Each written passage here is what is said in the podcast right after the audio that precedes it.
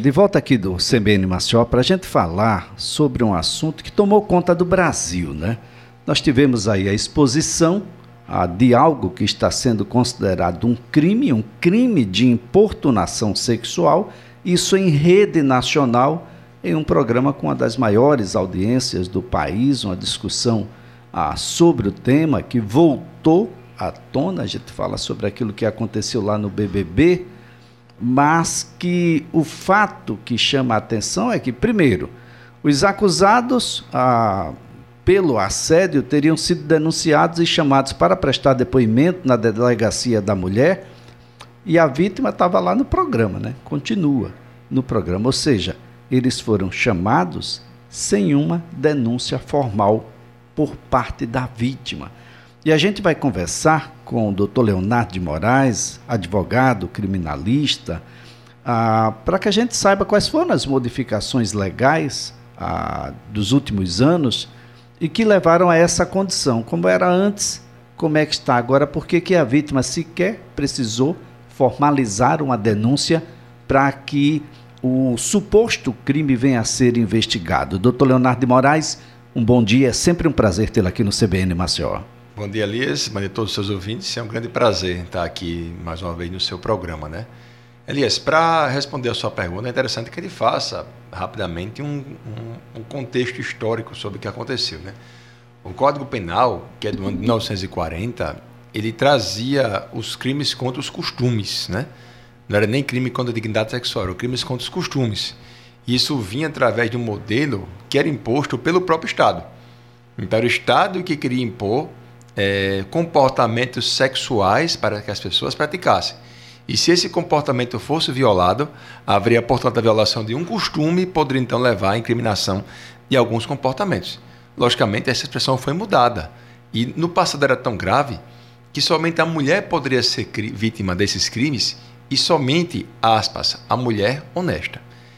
A lei, a, essa doutrinação, enfim, a legislação ela foi modificada no ano 2009 trazendo não, trazendo não só os crimes contra os costumes, afastando esse termo, mas trazer, portanto, os crimes contra a dignidade sexual. Ou seja, quando existe uma violação à liberdade sexual, você ofende a própria dignidade da pessoa, de modo que ela pode escolher o comportamento sexual que ela queira fazer, da forma que queira fazer e com quem queira fazer. Então, hoje os crimes são chamados de crimes contra a dignidade sexual para proteger a dignidade da pessoa humana. Em relação a importunação sexual, né, que é o crime qual você mesmo afirmou, esse crime ele tornou-se crime em 2018. Antes ele era uma contravenção penal. De modo que, caso a pessoa, por exemplo, em um ônibus, tocasse as suas partes íntimas de propósito ou no metrô, ele cometia, portanto, uma contravenção penal cuja punição era muito branda e a multa aplicada era em contos de réis para ver como a lei era antiga. Houve então modificação em 2008, transformando esse comportamento em importunação sexual, que portanto é crime, cuja pena pode chegar até 5 anos. Bom, assédio é diferente de importunação? Ou nós estamos falando, doutor Leonardo, da mesma coisa? É. Essa pergunta é importante porque existe o assédio socialmente conhecido e o assédio na concepção jurídica, né? É, o assédio socialmente falando, ele seria qualquer comportamento que venha ao causar algum tipo de constrangimento, especialmente quando se busca algo em retorno sexual. Então, assédio, do modo popular e social, ele é muito mais amplo. Mas na acepção jurídica existe o assédio sexual, que é um comportamento incriminado. No assédio sexual, ele pressupõe uma relação de subordinação, uma relação de hierarquia entre o agente e a vítima. Um exemplo, eu trabalho em uma corporação, em uma empresa privada, e eu começo a assediar alguém que é subordinado a mim, condicionando a aceitação da minha proposta para que ela suba na carreira. Ou seja, você é secretária, você vai passar a ser executiva caso pratique um ato sexual comigo. Esse é o assédio juridicamente falando. No aspecto penal, o assédio sexual pressupõe uma relação hierárquica no qual o superior se aproveita desta condição para fazer com que a vítima satisfaça os seus desejos. Na importunação sexual, um crime completamente diverso, porque ele não pressupõe nenhum tipo de relação hierárquica entre autor e vítima, e claro, é, ele pressupõe somente a prática do ato sexual sem o consentimento da vítima. Como acontece, como eu falei, nesses casos que envolvem é, ônibus, né, metrô. Deixa eu só tocar nesse ponto, Elias, que é um ponto que acontece muito no âmbito social. É, eu estava vindo aqui para o programa e percebi que existia uma mulher sentada né, numa cadeira. É, esse cara está no site do UOL, se não me engano, e a pessoa passou e tocou nas suas partes íntimas de propósito em relação à mulher. Estava de costas, enfim, trocou o seu órgão genital enquanto passava. Isso foi praticado de forma intencional. Isso é um crime de importunação sexual. Não houve consentimento da vítima, o ato praticado com o fim de satisfazer desejo sexual sem violência, então grave ameaça. Então, só para concluir, o assédio social ele é mais amplo, o assédio sexual, na expressão técnica jurídica, pressupõe relação hierárquica e esses comportamentos não têm nenhuma relação com a importunação sexual. O senhor fala um, uma palavra que parece ter uma relevância muito grande, inclusive pode ser definidora ou não do crime. Consentimento, doutor. Isso, Elias, o consentimento ele faz parte da própria essência do comportamento, né?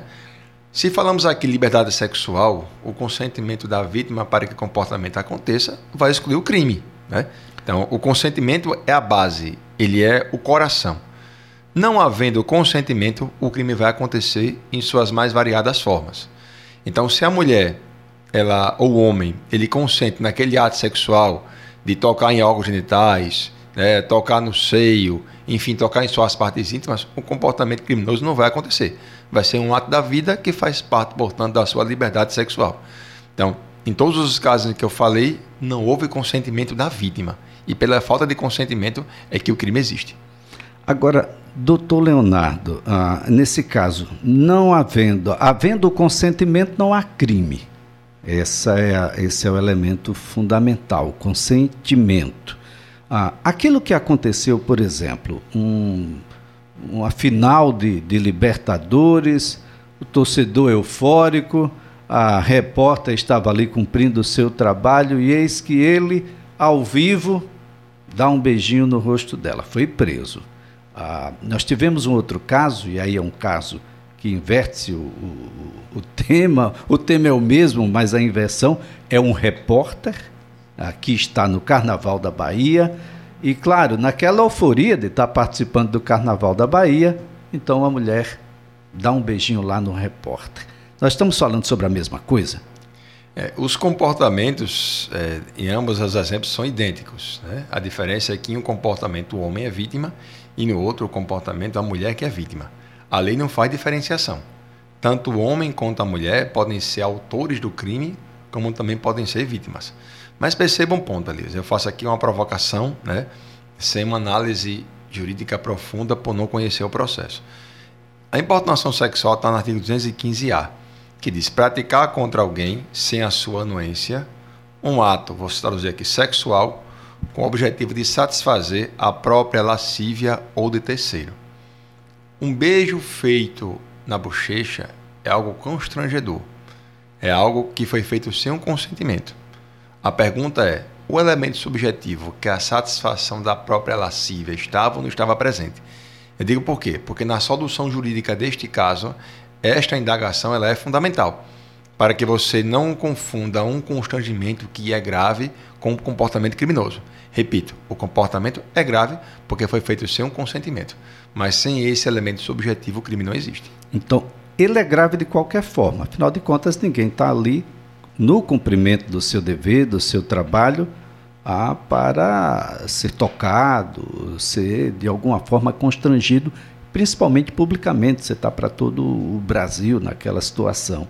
Agora, é, é, preciso que haja algo mais, eu tinha um, um, um, desejo maior por trás, não foi apenas uma euforia, alguém que estava muito feliz e, não sei, poderia ter sido um abraço, por exemplo, poderia ter sido um, um chauzinho lá, um alô, poderia, não sei, ah, um, alguma outra coisa, é preciso ter algo mais, a intenção ah, daquele, daquele toque é, é, tinha algo maior um pouco mais adiante? É preciso que isso ah, se chegue à conclusão? É, o estudo sobre isso, ali, no caso concreto, deve ser então aprofundado. Né?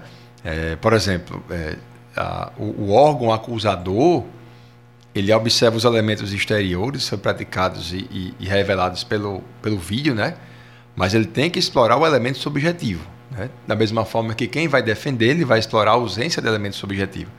A doutrina fala em elemento subjetivo específico, né?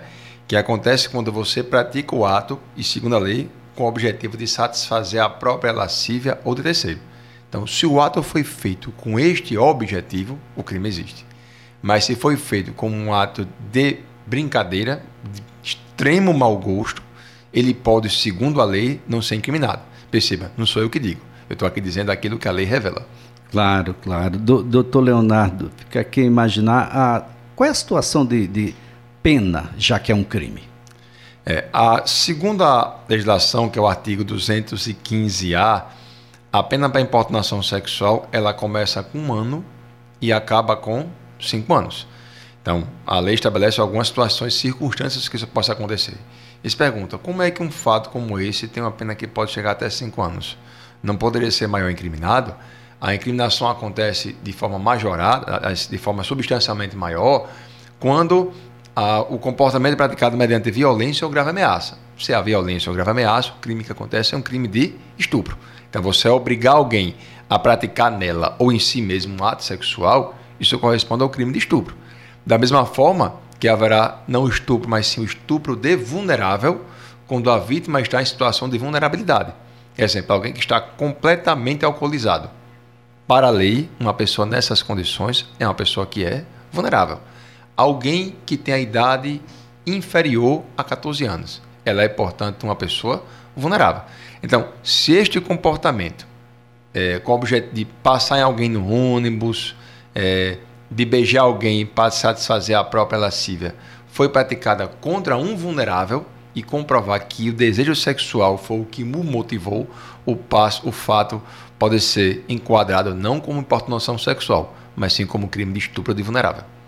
Olha só, gente, estou aqui com, com o advogado criminalista, doutor Leonardo de Moraes. Fico imaginando aqui, doutor, a, como provar a palavra da vítima é suficiente? Se é suficiente, aí como é que fica a defesa?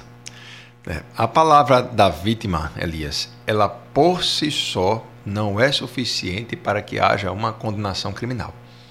Perceba as nuances. Em crimes sexuais, geralmente ele não acontece em locais públicos, né? Em locais que existam testemunhas. Geralmente acontece em casa, há situações em que ele acontece praticado por alguém que deveria nos amar, como acontece com pais, padastros, etc. Então ele não é colocado em locais públicos. Justamente por essa circunstância, o comportamento da, desculpa, o depoimento da vítima, ela tem um peso maior do que outro depoimento, por conta dessas circunstâncias. Mas não significa que por si só ele será suficiente. A, segundo a jurisprudência, para que aconteça a condenação, deve sim dar um peso maior à declaração da vítima, mas deve estar em harmonia com o contexto probatório do processo, ou seja, deve ter algum tipo de outra forma que venha confirmar esse comportamento.